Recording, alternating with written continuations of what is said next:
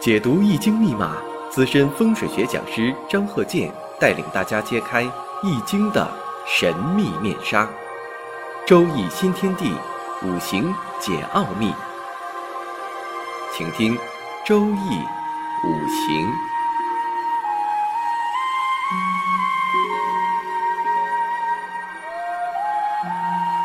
上山微电台荣誉出品。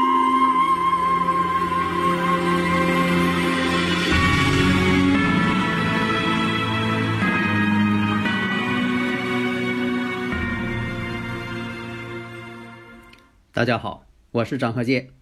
下面我们讲一下这个生日五行：乙未、庚辰、乙卯、乙酉。如果呢，在这个生日五行当中，你说对这个人呢，全方位的全面分析，那这个呢，包罗万象。我们这一堂课呢，也不可能都讲，因为时间呢有限。你像上几期呢，讲。啊，这个全皮五行，你就是说，把重点都说出来，至少也得需要三节课。就是我快说这一个五行啊，也得说一个小时左右。如果是再有一些重点问题，未来的一些流年上的重点问题，那可能时间更长。或者你呢，本身呢又有一些问题，再解释一下，再补充一下。那时间更长，因为这个五行啊，它是这个包罗万象，人生的所有问题，它都包括进去了。就像也有些朋友啊，在这个呃新年期间呢，看到我这个呃圈里边啊，有一个类似于又是外文又不是外文，又是数学公式又不是数学公式啊，这么一个春联儿。这个春联呢也是我借用的，但我觉得这个春联啊写的非常的有学问，所以呢让大家看一看。如果说啊你要是对这个化学有研究，那你马上反映出来这就是化学元素，化学元素的谐音形成了一个春联。如果说你对化学元素不了解，那你说的，我猜一下，这是不是外文呢？它又不是外文单词，所以在于什么呢？如果一眼能看出来是什么的，那本身来讲呢，你对这个中学学的化学呀、数学呀，那非常的了解了。像这个春联上边那个横批，那个公式啊，那是一个曲线，函数曲线。在这个极坐标当中啊，它会形成一个心形曲线，那马上反应过来了，这是个心形曲线，那就知道它这句话什么意思了。所以平时啊，都在于这个知识的积累。俗话说呀，这个机会总是青睐于有准备之人。那各方面五行都学好了，那么刚才我说那个生日五行，乙未、庚辰、乙卯、乙酉。你瞬间可以反映出来这个人所有的方方面面。你像对这个事业发展，一看月上呢透出的是官星，官星呢这庚金呐，你再找一下，在时上啊有时，那这庚金呢它自己就通根了。有的时候你分析的时候啊，不用说的，呃，这个完全盯住日主，你也可以换位思考。你看这个官星呢，正好呢在时上有强根。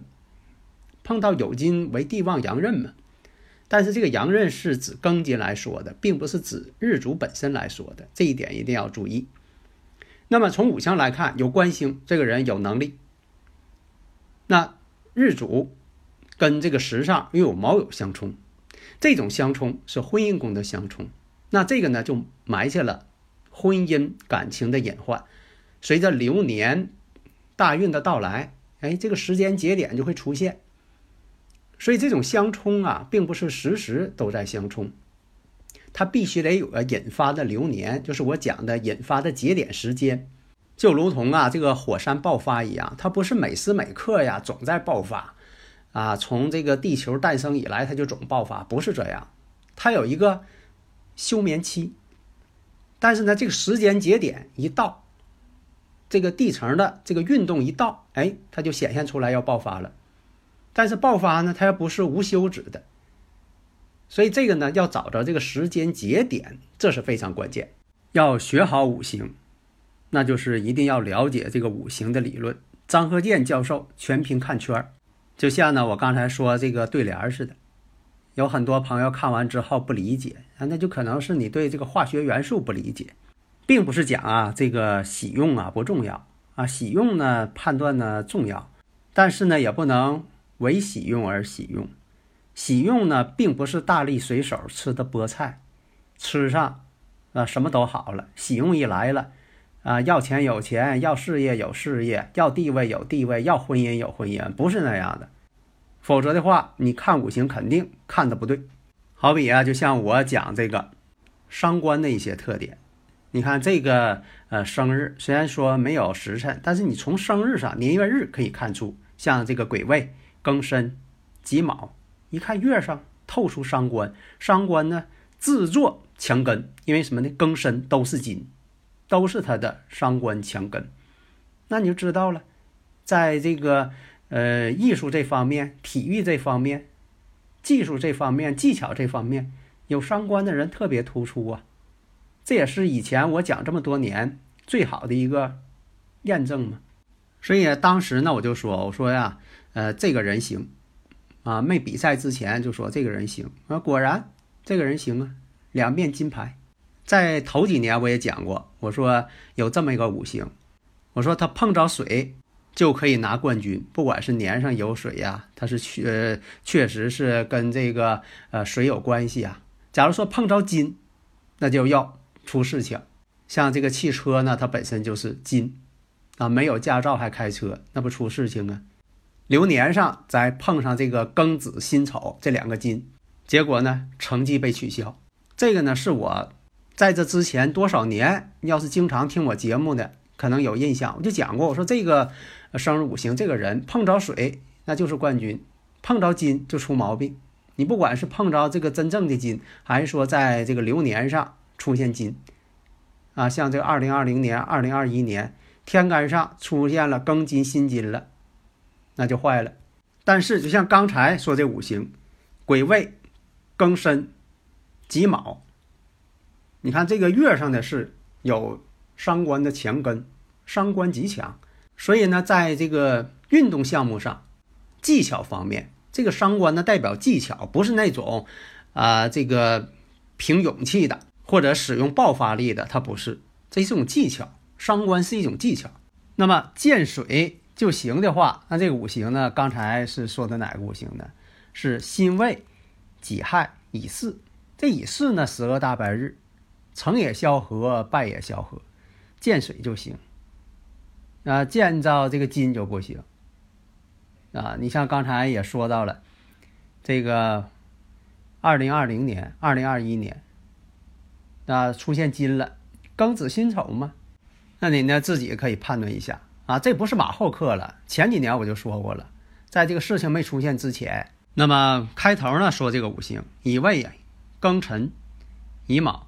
乙酉，他呢，在先前的运势上做的是在外的一个编辑工作、记者工作，一些事情啊都亲力亲为，不相信别人，因为自己太有能力了。